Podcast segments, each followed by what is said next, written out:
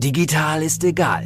Was zählt, bist du. Kommunikationsfähigkeit ist und bleibt die stärkste Kompetenz von Führungskräften im digitalen Zeitalter. Das ist ein riesen facettenreiches Thema. Barbara Liebermeister ist Autorin, Rednerin und Expertin für Digital Leadership. Sie rückt individuelle Stärken in den Mittelpunkt und setzt auf die Marke Mensch. Barbara Liebermeister geht die Herausforderung der Führungskräfte im digitalen Zeitalter an als Leiterin des Instituts für Führungskultur, als Wirtschaftswissenschaftlerin, als Mensch. Letzten Endes steht über allem die Beziehung zwischen Menschen. Digital ist egal. Was zählt, bist du. Herzlich willkommen zu einer neuen Folge von Digital ist egal. Das habt ihr schon im Vorspann gehört. Ich habe heute Bastian Hughes an meiner Seite und ich habe dieses Hughes eben schon geübt, weil Bastian ist tatsächlich zweisprachig aufgewachsen. Sein Papa ist Engländer und Bastian hat einen ähnlichen Lebenslauf, zumindest ganz am Anfang wie ich, ist auch Diplom-Betriebswirt ist Berater für HR, Trainer und zertifizierter systemischer Coach. Da würde ich auch mitmachen. Nur mhm. beim Zweisprachigen klappt es bei mir noch nicht so ganz, Bastian. Also bis 2016, und das ist super spannend, warst du zehn Jahre als Recruiter im Mittelstand und in Konzernen tätig. Also die HRler dieser Welt, äh, die können dir keinen X vom U vormachen. Das ist wahrscheinlich der Grund, weil ähm, Bastian hat selber auch einen sehr erfolgreichen Podcast und zwar die Berufsoptimierer und nicht nur das laut GQ er zu den elf besten Business Podcasts zählt, sondern das ORF Radio hat darüber gesagt, Personalchefs hassen diesen Podcast. Wie cool ist das denn? Da muss ja richtig Schmackes drin sein. Jeder Jobwechsler sollte in seinem Leben mal von Bastian Podcast gehört haben oder mit Bastian zusammengearbeitet äh, haben. Aber du hältst natürlich auch Vorträge, du bist Partner an verschiedenen Hochschulen und kennst vor allen Dingen die aktuellen Trends und Entwicklungen. Und das ist für uns heute äh, ganz spannend, weil ähm, wir Nachfolgegenerationen etwas unter die Lupe nehmen wollen. Denn ähm, hm, ja, was, was würde ich noch weiteres sagen zu Bastian? Bastian sagt, alles, was in einer Generation nicht verarbeitet werden konnte, hat Auswirkungen auf die nächste. Und er sagt desgleichen auch, welche Auswirkungen dies im Einzelnen auf die Arbeitswelt hat. Das sehen wir daran, was die jüngere Generation von Arbeitgeber und Arbeitgeberinnen erwartet. Ja, Bastian ist auch der Meinung, dass Erwartungen keinesfalls überzogen sind und völlig weltfremd. Es ist Zeitgeist. Es sind die Veränderungen in Wirtschaft und Gesellschaft, die dazu führen, dass junge Talente den Fokus eher auf Work-Life-Separation statt auf Work-Life-Blending, auch gerne als Work-Life-Balance bezeichnet, legen. Das hört sich ja mal super interessant an. Herausforderungen, Bedürfnisse und Erwartungen der Generation Z, und danach kommt ja schon die Alpha, das dauert mhm. auch nicht mehr lange, das sollte der Fokus heute unseres Podcasts sein. Und ich, lieber Bastian, Erstmal herzlich willkommen. Ich bin so im Flow um deine Persönlichkeit. Weißt du, Barbara, das, das Lustige ist, ich höre dir die ganze Zeit total fasziniert zu. Und das ist das Schöne an Podcasts. Weißt du, immer wieder, wenn ich, wenn ich mal so ein, so ein rainy Day habe, dann höre ich mir einfach die Anmoderation von dir an und feiere das total, weil das wirklich mit Abstand eine der coolsten Anmoderationen ist, die ich bisher gehört habe. Also erstmal danke dafür. Und ich meine, du machst es ja grundsätzlich in deinem Podcast mit diesen coolen Anmoderationen so. Deswegen ist es ja nicht verwunderlich, dass deine Gäste dann schon in so einem Ready State sind und richtig Lust haben, mit dir jetzt heute hier zu sprechen. Deswegen danke schön, also, dass ich hier sein das darf. Super motivierend für mich auch und das aus deinem Mund. Jetzt hier der Lobeshymnen genug. Jetzt wird mal hart gearbeitet. Was ich dir nämlich vorschlagen möchte und was ich dir mitgebracht habe, sind fünf Mythen zur Gen Z. Und da bin ich mal gespannt auf deinen Blickwinkel ja, ich würde sagen, nicht nur aus der Generation heraus, sondern auch aus deinem Blickwinkel, wenn du mit Personalern sprichst, die dich ja dann zum Teil hassen, aber wahrscheinlich bist du sehr ehrlich zu denen. Wir brauchen mehr Ehrlichkeit in der Welt. es braucht mehr Ehrlichkeit. Lieber Bastian, mal, kurze Frage. Als allererstes Mythos stand da, Büro schlägt Homeoffice in dem Artikel, den ich mir durchgelesen habe.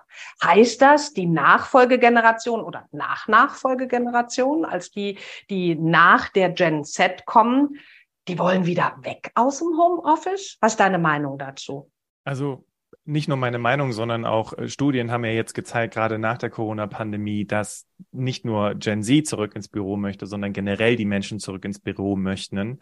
Denn man muss mal gucken, man hat die ganze Zeit irgendwie von zu Hause aus gearbeitet, man wurde von zu Hause aus ongeboardet, hat von zu Hause aus seine KollegInnen kennengelernt und so richtig der Bezug zu dem, für wen ich hier arbeite und was ich hier den ganzen Tag mache, der geht ja eigentlich mehr und mehr verloren. Deswegen ist es nur nachvollziehbar, dass auch das wieder Zeitgeist ist, dass die Menschen wieder zurück ins Büro wollen. Und ich meine, wenn man mal so überlegt, Extreme sind ja nie gut. Ne? Nur von zu Hause aus arbeiten ist nicht für jeden geeignet. Ähm, und nur im Büro arbeiten ist auch nicht für jeden geeignet. Deswegen kommen wir nach und nach in so eine Situation, wo wir, ja, wo hybrides Arbeiten einfach der Standard ist, wo ich einfach die Wahl haben kann, möchte ich von zu Hause oder möchte ich vor Ort arbeiten. Vodafone, wie ich neulich gelesen habe, bietet seinen MitarbeiterInnen sogar zu Beginn unterschiedliche Arbeitsverträge an. Also ein Full Remote, ein Hybrid oder ein Full in the Office Vertrag. Und das finde ich eigentlich ganz spannend, dass man den Menschen da auch die Wahl lässt. Dein Digital Feature eine Reflexion an dich, lieber Zuhörer oder liebe Zuhörerin, wenn du Unternehmerin bist oder Führungskraft. Seid ihr auch schon so weit, dass ihr Optionen macht in den Arbeitsverträgen? Und damit kommen wir im Prinzip direkt schon zur jüngeren Generation. Ich meine, wir werden ja die weiteren Mythen durchsprechen.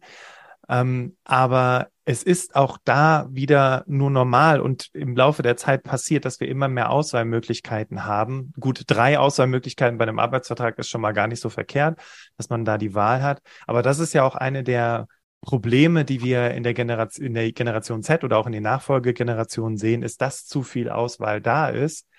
Und deswegen sind so Strukturen, und da werden wir ja im weiteren Verlauf noch drüber sprechen, wie beispielsweise drei Tage die Woche bist du im Büro, äh, zwei Tage die Woche kannst du von zu Hause aus arbeiten, nicht, wie man glauben würde, kontraproduktiv, sondern im Gegenteil werden sogar sehr begrüßt, weil ich weiß, okay, das ist so, das sind so meine Leitplanken, an denen kann ich mich orientieren. Und man muss noch an die Generat also Generation ist ja quasi so, Generation Z ist ja quasi von 14 bis 28. So, die 28-Jährigen haben schon ein paar Jährchen Berufserfahrung. Aber wenn wir jetzt an die jüngeren Leute zurückdenken, die die ganze Zeit jetzt nur von zu Hause aus gelernt haben, also quasi Schulunterricht hatten, ist natürlich klar, dass die überhaupt gar keine Lust haben, die ganze Zeit von zu Hause aus zu arbeiten. Deswegen muss man auch da so ein bisschen differenzieren. Und genau deswegen sind diese Leitplanken, die ich als Unternehmen vorgeben kann, extrem positiv. Und ähm, jetzt wird's ein bisschen verrückt, aber positiv so lange, solange sie flexibel sind. Ja, also solange mhm. ich auch ein Stück weit die Möglichkeit habe, hier mitzubestimmen, wann ich denn von zu Hause aus arbeiten möchte und wann ich im Büro sein möchte. Ja, Autonomie ein Riesenthema. Ja, je mehr selbstbestimmt ich mitentscheiden darf, auch Stichwort Partizipation, ähm, umso mehr macht es Spaß und nicht nur für die Nachfolgegenerationen. Zweites Thema, oder zweiter Mythos. Mittelständler schlägt Startup-Unternehmen. Das heißt, diese Nachfolgegeneration ist schon wieder klassischer unterwegs? Fragezeichen. Wie siehst du das?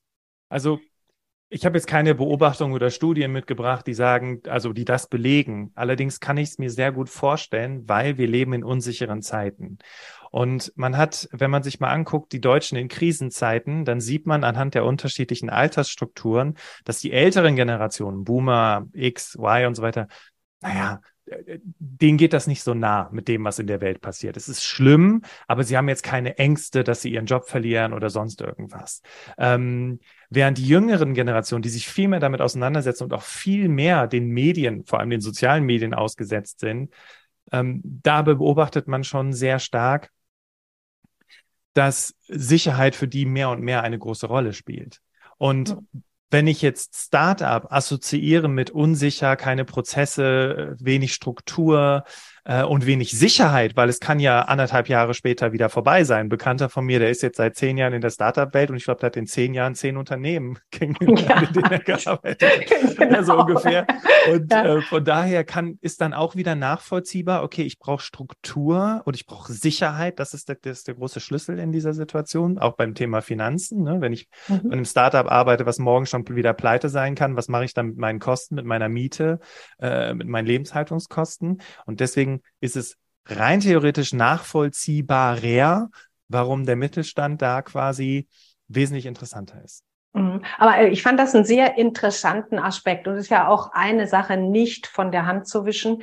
Dieses VUCA-Zeitalter, in welchem wir uns befinden, also volatil, ungewiss, komplex und mehrschichtig, ist ja tatsächlich nicht nur von einer Schnelllebigkeit und von Informationsflut gezeichnet, sondern auch eine Krise jagt die nächste. Das heißt, die erste Krise war dann äh, ja die digitale Transformation. Da sind wir ja nach wie vor noch drin. Die nächste Krise war dann Covid, dann kam der Ukraine-Krieg. Wer weiß, was, was als nächstes ansteht. Und in Krisenzeiten ticken wir Mensch unabhängig von Generationen natürlich gleich. Wir suchen automatisch stärker nach Orientierung. Und äh, insofern ist das durchaus sinnvoll. Jetzt kommt das nächste, der nächste Mythos. Da heißt es, Karriere schlägt Altruismus. Das heißt, ich mache nicht mehr alles nur, hm, um die Welt zu verbessern, sondern die Karriere kommt doch auch wieder zum Vorschein bei dieser Generation. Wie siehst du das? Man kann das jetzt aus verschiedenen Perspektiven betrachten. Weißt du, wenn ich jetzt mit, mit Menschen arbeite, beispielsweise, ich habe jetzt neulich einen Vortrag gehalten bei Promovierenden und Postdocs. Und da ist es beispielsweise so, dass die Karriere jetzt gerade bei einigen der Menschen nicht so stark im Vordergrund steht, sondern erstmal überhaupt der, der Einstieg quasi, ne? Und da irgendwie ähm, idealerweise was zu machen mit dem, womit ich mich die letzten vielen Jahre beschäftigt habe. Wenn man jetzt auf Menschen schaut, die ganz am Anfang ihrer Karriere stehen und eine hohe Unsicherheit haben, und die mittlerweile durch die Recherche vielleicht auch rausgefunden haben, dass gerade altruistische Berufe nicht wirklich die gut bezahlten Berufe sind, dann könnte man daraus unterstellen, in Anführungszeichen, mhm.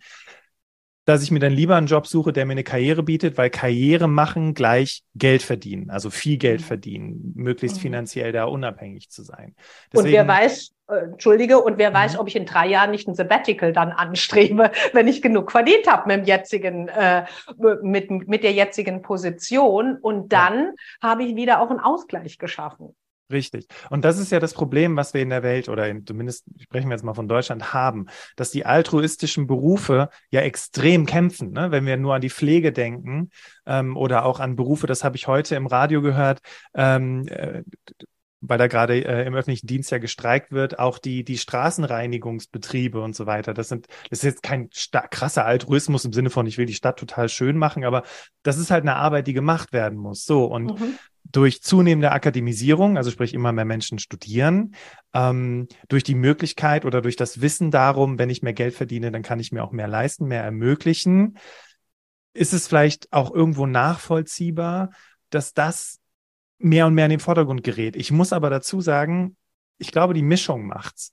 Also wenn ich eine Mischung habe aus, ich kann mich beruflich weiterentwickeln, wir hatten ja im Vorgespräch gerade über die berufliche Weiterentwicklung gesprochen, und gleichzeitig etwas dazu beitrage, die Welt zu einem besseren Ort zu machen. Und wenn ich das als Unternehmen oder als Führungskraft transportieren kann in meiner Kommunikation. Deine Digital Mission.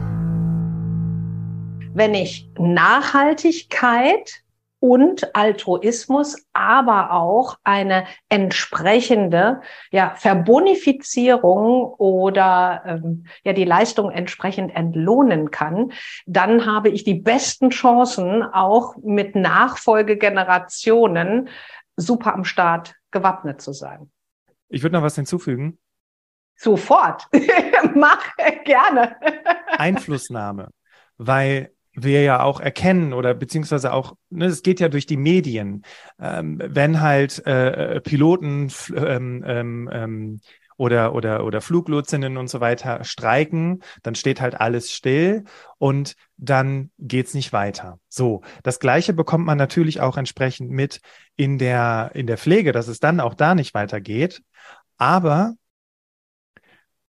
hier erkennt man sehr deutlich, okay, die, die in Jobs sind, die altruistisch sind, ergo, wo weniger Verdienstmöglichkeiten sind, ist auch weniger Einflussnahme, während die Jobs, die besser bezahlt sind, höher angesiedelt sind, hier habe ich auch viel mehr Möglichkeiten, gewisse Dinge zu gestalten. Deswegen, ja, ich kann mir vorstellen, dass da was dran ist an diesem Mythos. Aber wie gesagt, am Ende des Tages ist es halt wieder so,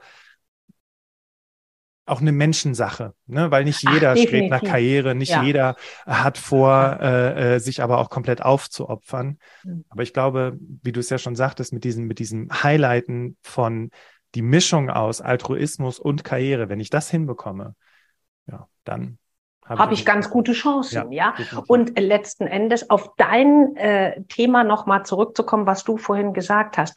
Es gibt ja auch keine Standards mehr. Das heißt, letzten Endes muss ich gucken, hey, wie ist meine Gen Z im Unternehmen ähm, strukturiert? Was wollen die Menschen? Denn unabhängig von Generation, es geht um individuelle Behandlung der Mitarbeitenden. Und deshalb sollte ich wissen, unabhängig von der Generation, was der jeweilige Mitarbeitende benötigt. So wie, ich sage immer, wie Kundenzentrierung.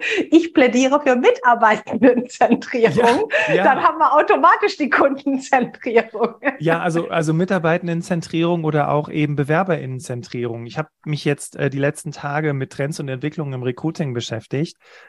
Und bisher war es so, dass Unternehmen ihre Prozesse so strukturiert haben, wie ihre Unternehmen ihre Prozesse halt gesehen haben. Ne? Also so müssen wir unsere Prozesse machen.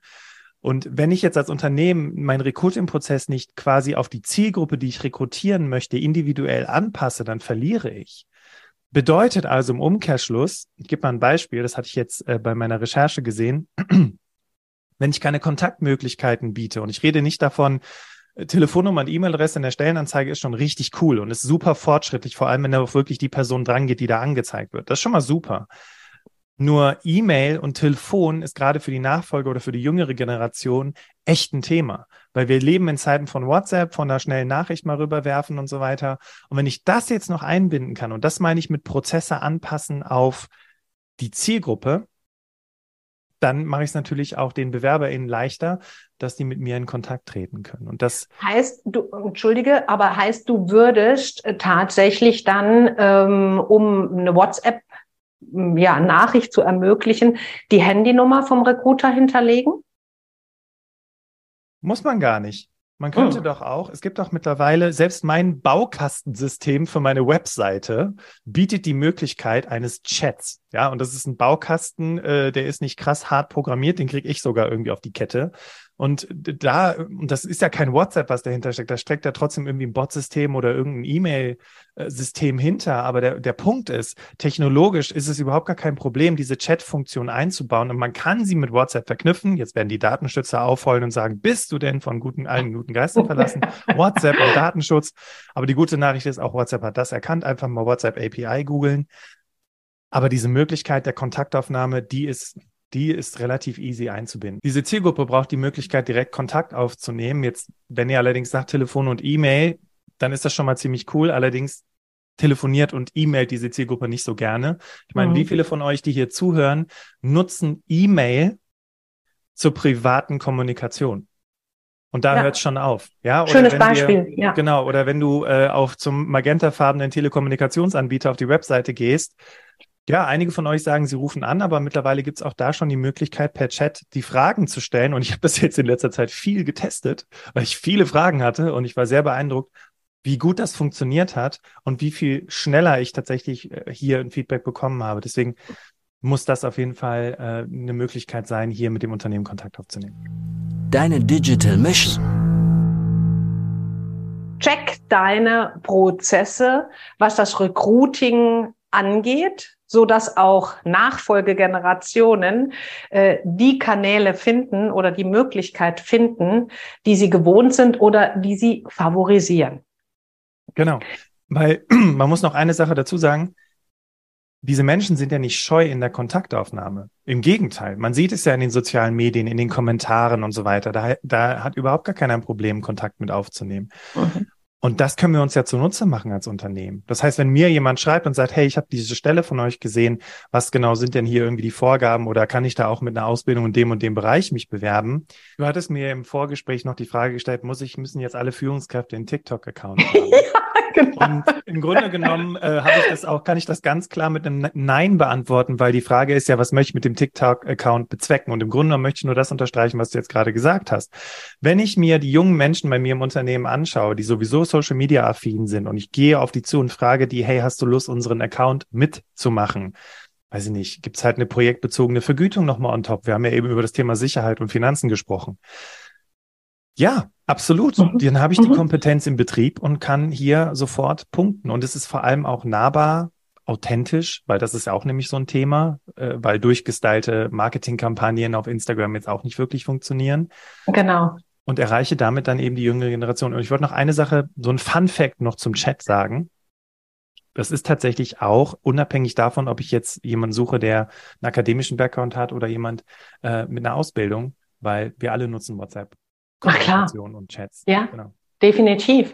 So, der nächste Mythos wartet auf uns und der hat es in sich. Ehrlicher Chef schlägt Visionär. Bastian. Du, das ist total nachvollziehbar. Warum ist das nachvollziehbar? Weil also und ich will jetzt nicht allen VisionärInnen hier unterstellen, dass die nur heiße Luft reden. Ich bin auch ein Visionär und das ist auch eine meiner Schwächen, dass ich dann dazu neige, immer wieder nach vorne zu gucken und zu, nicht zu schauen, was haben wir denn gerade so ja, erreicht. Ich wollte fragen, das ne? zu feiern. Genau. und Barbara, ganz ehrlich, wären wir keine Visionäre, äh, dann würden wir wahrscheinlich nicht dastehen, wo wir heute stehen. Deswegen können wir uns auch mal kurz auf die Schulter packen, diejenigen unter euch, die sagen, hey, ich bin Visionär. Ich glaube, auch hier macht es wieder die Mischung. Ähm, ein ganz, ganz wichtiger Punkt, den Generation Z oder auch die jüngeren Menschen fordern, und Fun Fact, irgendwie fordern wir das alle, ähm, steht zu dem, was du sagst.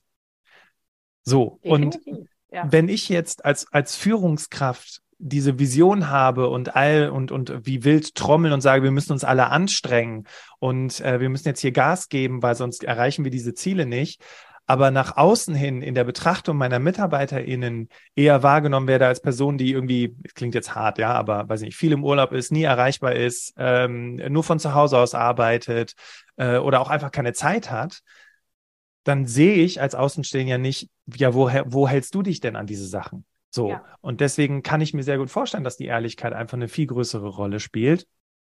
Und irgendwie ist es auch, ja, nachvollziehbar und logisch. Und auch, wie gesagt, hier die Mischung aus Vorweggehen, Ideen haben und Inspiration und gleichzeitig aber eben auch, ja, für das stehen, was man sagt. Und vor allem auch, und das ist natürlich nochmal eine ganz große und wichtige Kompetenz oder Führungskräfte. Und ich weiß, viele haben sie nicht. Natürlich nicht die, die hier zuhören. Danke für die Komplimente. Dingen, Habt ihr das gehört, liebe Audience? genau. Äh, nicht zu den Dingen zu stehen, beziehungsweise nicht zuzugeben, wenn was falsch gelaufen ist. Und da sind wir wieder bei der Authentizität. Ähm, und das macht auf jeden Fall allemal viel mehr aus als ähm, irgendwelche verrückten Visionen. Und man muss auch dazu sagen, gibt es ja auch diesen schönen Spruch, Mitarbeiter verlassen keine Unternehmen, sondern sie verlassen Führungskräfte. Und ich finde, ich glaube, das gilt unabhängig von der Generation genau. und von der Zeit, in der genau, wir leben. Absolut, ja? absolut. fünfter Mythos. Hm. Da geht es eher so drum, dass haben die echt nur noch Well-being oder nicht? Und gerade das Gegenteil ist wohl der Fall. 77 Prozent der 16 bis 25-Jährigen denken, ähm, dass sie wahrscheinlich viel mehr arbeiten müssen. Und obwohl jeder zweite von ihnen wohl gerne mit 60 in Rente gehen würde, sind sie davon überzeugt, dass es wahrscheinlich vor 70 nicht klappen wird. Also sehr realistisch, sehr vorausschauend.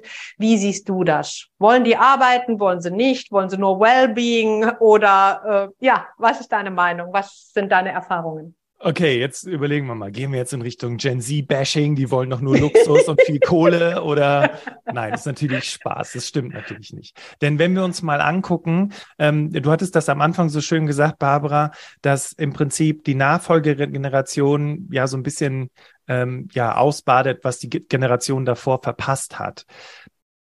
Schauen wir in die Politik, schauen wir in die Gesellschaft, schauen wir dahin, wie das mit der Rente ist. Ich, ein Bekannter von mir, ähm, der jetzt in fünf Jahren in Rente geht, der rief mich letztens an und sagte total glücklich, Bastian, unfassbar, Sie haben die äh, Hinzuverdienstgrenze abgeschafft. Das heißt, ich kann jetzt bis 70 arbeiten, das ist total super, so kann ich mich um die Familie kümmern. Und wenn man sich aktuelle Studien anschaut und Menschen fragt, warum gehst du arbeiten, dann ist es meistens Existenzsicherung. Und wenn man das jetzt mal zusammennimmt mit dem, was die jüngere Generation beschäftigt, die, by the way, ziemlich informiert ist, weil Social Media ist ja nicht nur alles schlecht, auch da werden viele mhm. Informationen mhm. bezogen, dann stellt sich natürlich schon die Frage, okay, wie geht das mit uns weiter? Ne? Wie war das nochmal? Ähm, war es in 20 Jahren oder 50 Jahren, dass es nur noch ein, ein, eine zahlende Arbeitskraft auf einen Rentner kommt? Während ah, okay ja. aktuell drei äh, Arbeitskräfte auf einen Rentner kommt. Ja, also durch mhm. abnehmende Geburtenraten müssen wir viel mehr Rente für die älteren Generationen zahlen. Und deswegen ist es vielleicht auch irgendwie so eine Spur der Abgeklärtheit, äh, Abgeklärtheit im Sinne von, okay, ich habe auch keine andere Wahl. Ja. Mhm.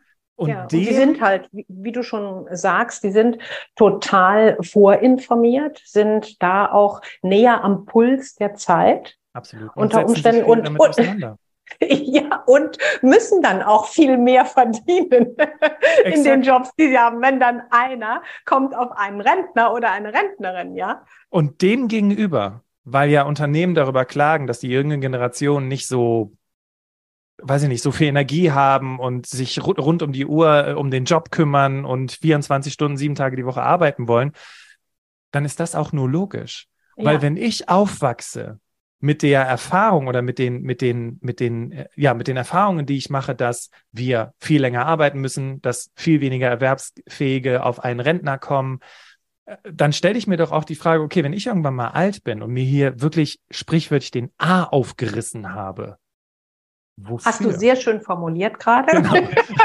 wofür? Wofür soll ich mich hier anstrengen? Man muss sich das nur mal vorstellen wir haben verkürzte Abi, äh, Abi-Jahrgänge, ja. Dann ist es so, dass ähm, ich äh, am besten nach dem Abi dann am besten direkt einmal ein Jahr oder zwei durchs Ausland reise. Es muss auf jeden Fall Work and Travel sein, weil ich muss ja irgendwas Sinnvolles getan haben. Äh, ich muss mich irgendwie weiterentwickelt haben. Dann gehe ich in den ersten Job. Dann muss ich hier schnellstmöglich Verantwortung übernehmen.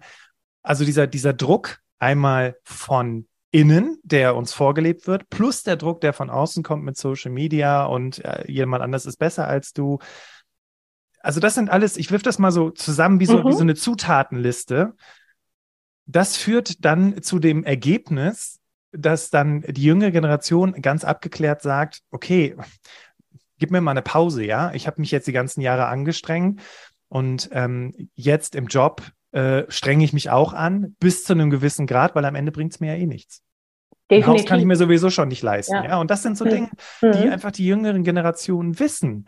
Mhm. Ähm, wenn man mal schaut im Bekanntenkreis, im Freundeskreis, wie viele Leute haben ein eigenes Haus? Und es ist selbstverständlich, oder die Eltern, dass sie ein eigenes Haus haben. Das ist heutzutage gar nicht mehr so einfach möglich. Und das sind so Dinge, die sich verändern in unserer Gesellschaft und die dann dazu führen, dass, wie die Studie belegt hat, dass die Menschen bereit sind, mehr zu arbeiten, ja, um, den, um, die, um die Existenz zu sichern, aber mit Maß weil es bringt mir ja sowieso nicht so viel. Und das, das finde ich so wichtig, das auch einfach mal in die, in die Entscheidung oder in die Gedanken mit einzubeziehen, wenn man äh, mit jungen Menschen zu tun hat. Ja, ah, das habe ich auch äh, bei der Dame, mit der ich äh, den Podcast geführt habe. Die wird 26, also den hört ihr auch dann in Kürze. Und die hat gesagt, ich habe äh, einen Job angeboten bekommen, direkt am Vorstand dran. Äh, aber nach acht Jahren Konzern wollte ich was anderes kennenlernen. Ich bin ja noch jung und äh, gehe in Berliner Startup. Durchaus nachzuvollziehen. Aber Selina sagte, ich habe mir damit nicht leicht getan. Ich habe sogar die ganzen digitalen Medien weggelegt und bin ein Wochenende an die Nordsee gefahren und habe wirklich die Pros und Cons mir gegenüber. Und ist das die richtige Entscheidung, die ich mache? Nee, vielleicht nicht, aber was kann mir im Worst Case passieren? Und das hat mir auch äußerst reflektiert äh, geklungen. Mhm. Und das ist auch die Erfahrung, die ich mache. Und äh, da sollten wir, wir sollten sowieso keinen Fehler machen, weil es sind einfach Menschen und genauso wie ich als Digital Immigrant mich nicht irgendwo ähm, standardisieren lassen möchte mit allen anderen, die mein Alter haben. Viele denken da in meinem Alter schon an Vorruhestand. Ich kann es mir gar nicht vorstellen. Ich hoffe, dass es nie aus gesundheitlichen Gründen dazu kommen muss, ja, ähm, weil ähm, der der Job ist die Leidenschaft bei mir. So ähm, und genau so denke ich, kann man nicht zwingend Schubladen aufmachen. Ich fand das äh, sehr wertvoll, ähm, was du gesagt hast. Die Fehler der Vorgängergeneration, die verarbeiten wir bei den, bei der nächsten Generation. Da ist sicherlich etwas dran, aber es gibt natürlich auch immer Abstufungen und deshalb muss man das im einzelnen Fall sehen. Ne? Es, es gibt eine Sache, die ist so sicher wie das Amen in der Kirche. Und das ist so eine Erkenntnis, die mir gekommen ist, als ich einen Workshop vorbereitet habe bei einem Unternehmen zum Thema Generation Z. Wenn du dich mal zurückerinnerst an die Zeit, wo du deinen ersten Job gesucht hast, früher war es schwer, einen Job zu finden, weil kaum Jobs da waren. Ne? Also ergo, mhm. ähm, du hast dich nicht so viel mit dir selbst beschäftigt, sondern du hast gesagt, jo, das habe ich mal gemacht in meiner Ausbildung, das kann ich, da fange ich jetzt mal an. So, Punkt. Da gab es jetzt nicht so viel zum Nachdenken. Heute ist es schwer, einen Job zu finden, weil es so viel Auswahl gibt, Ergo, ich beschäftige mich viel mehr damit, was ist denn der richtige Job für mich, was passt denn für mich, ist das die richtige Entscheidung? Dann gibt es ja noch die ganzen Bewertungen auf Kununu und Co., die ich mir anschaue. Und am Ende des Tages, und das finde ich so interessant, trotz Arbeitnehmer, äh, Arbeitskräftemangel und so weiter, es ist nach wie vor schwer, einen Job zu finden, weil jetzt haben wir einfach die Qual der Wahl, während es früher nicht die Qual der Wahl gab, wir uns halt komplett verbiegen mussten. Ne? So. Aus, auf jeden Fall. Das sehe ich, äh, würde ich 100 Prozent unterschreiben. Bastian, äh, da waren ja jetzt irre viele Impulse drin in diesem Podcast. Wie ich finde. Na Gott sei Dank. Muss ja alles individuell eine. betrachten. Ne? so, wenn, wenn du jetzt aber äh, Arbeitgebern eine Du dürftest ihnen nur eine Botschaft mit auf den Weg geben. Was würdest du da sagen? Betreffend natürlich diese Nachfolgegeneration der Gen Z. Ich würde zwei Tipps geben tatsächlich. Na, okay, ich tue ich mir jetzt schwer mit. Nein, sehr also, gerne. Ähm, zwei, also zum einen würde ich gerne den Berufsoptimierer Podcast, würde ich gerne Folge 200 und 217 empfehlen, weil Luise und Lisa, ganz normale Menschinnen, erzählen aus ihrer Generationenrolle einmal, wie sie sich ohne Anschreiben beworben haben ähm, und total erfolgreich damit gewesen sind und einmal, ähm, wie schwer sie sich getan haben, den richtigen Studiengang zu finden. So, und allein da mal in die Köpfe dieser jungen Menschen reinschauen zu können und denen zuzuhören, finde ich extrem wichtig, um zu verstehen, okay, was geht in diesen Menschen vor? Das ist der eine mhm. Tipp. Und der zweite Tipp, muss ich überlegen. Das heißt, du wolltest ein bisschen Eigenwerbung an der Stelle machen. Und ja, ja, nee, pass auf. Ich, ich, ich versuche gerade. Ich, ich versuche gerade zu überlegen, weil ähm, die Podcast-Folgen hatte ich tatsächlich auch extra ausgewählt für deinen Podcast, weil ich ja schon so viele Folgen habe. Mhm. Ähm, und der zweite Tipp ist, der Jugendforscher Simon Schnetzer hat mal eine Formel entwickelt, mit der erfolgreiche Unternehmen bis dato arbeiten, um junge Menschen für sich zu gewinnen. Und diese Formel, die nennt sich ABBAS ist angelehnt an die AIDA-Formel. Marketingmenschen, die hier zuhören, kennen die AIDA-Formel. Und die ABAS-Formel be besteht aus Aufmerksamkeit, Bedürfnis, ähm, Beteiligung, Anerkennung und Story. Und ich möchte damit abschließen, was du mich in der Vorbereitung gefragt hast, brauchen wir jetzt alle TikTok-Profile.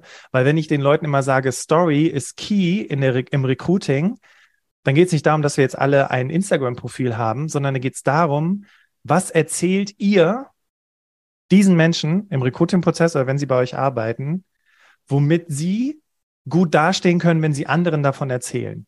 Ach, großartig. Das ist doch ein schöner Tipp. Ja. Und das finde ich extrem wichtig, sich das einfach mal bewusst zu machen. Was erzählen eigentlich andere über mich? Ähm, wie werde ich wahrgenommen von außen als Unternehmen im Rahmen von Kununu, Glassdoor-Bewertungen etc.? Weil wir können uns sicher sein, dass gerade die jüngere Generation, wenn wir mal auf uns selber zurückblicken, uns war es vielleicht auch wichtig, Anerkennung von außen zu bekommen. Deswegen funktioniert Social Media ja so gut. Dass das, was diese Menschen erzählen sollen, sie dann natürlich auch mit Stolz erfüllt, warum sie dann auch gerne bei uns arbeiten. Und das wollte ich einfach nochmal so als Perspektivwechsel mit in diese Podcast-Folge reingehen. Toll. Ganz herzlichen Dank, lieber Bastian, dass du bei mir zu Gast warst. Vielleicht lese ich nächstes Mal in GQ einen Artikel von dir. Danke, dass ich hier sein durfte, Barbara. Und ganz herzlichen Dank an unsere Audience von heute. Äh, ich denke, ihr habt ganz viel mitnehmen können. Wir freuen uns, dass ihr dabei wart und wenn ihr das nächste Mal wieder dabei sein könnt. Äh, Bastian und mich findet ihr natürlich in den sozialen Netzen und ja, ganz viel Energie bei euren Recruiting-Prozessen und beim Handling mit den Nachfolgegenerationen. Digital ist egal. Was zählt, bist du. Barbara Liebermeister geht die Herausforderungen der Führungskräfte im digitalen Zeitalter an. Als Leiterin des Instituts für Führungskultur, als Wirtschaftswissenschaftlerin, als Mensch. Letzten Endes steht über allem die Beziehung zwischen Menschen. Digital ist egal, auch im Buchhandel und bei Amazon. Wenn du mehr wissen willst, www.barbara-liebermeister.com.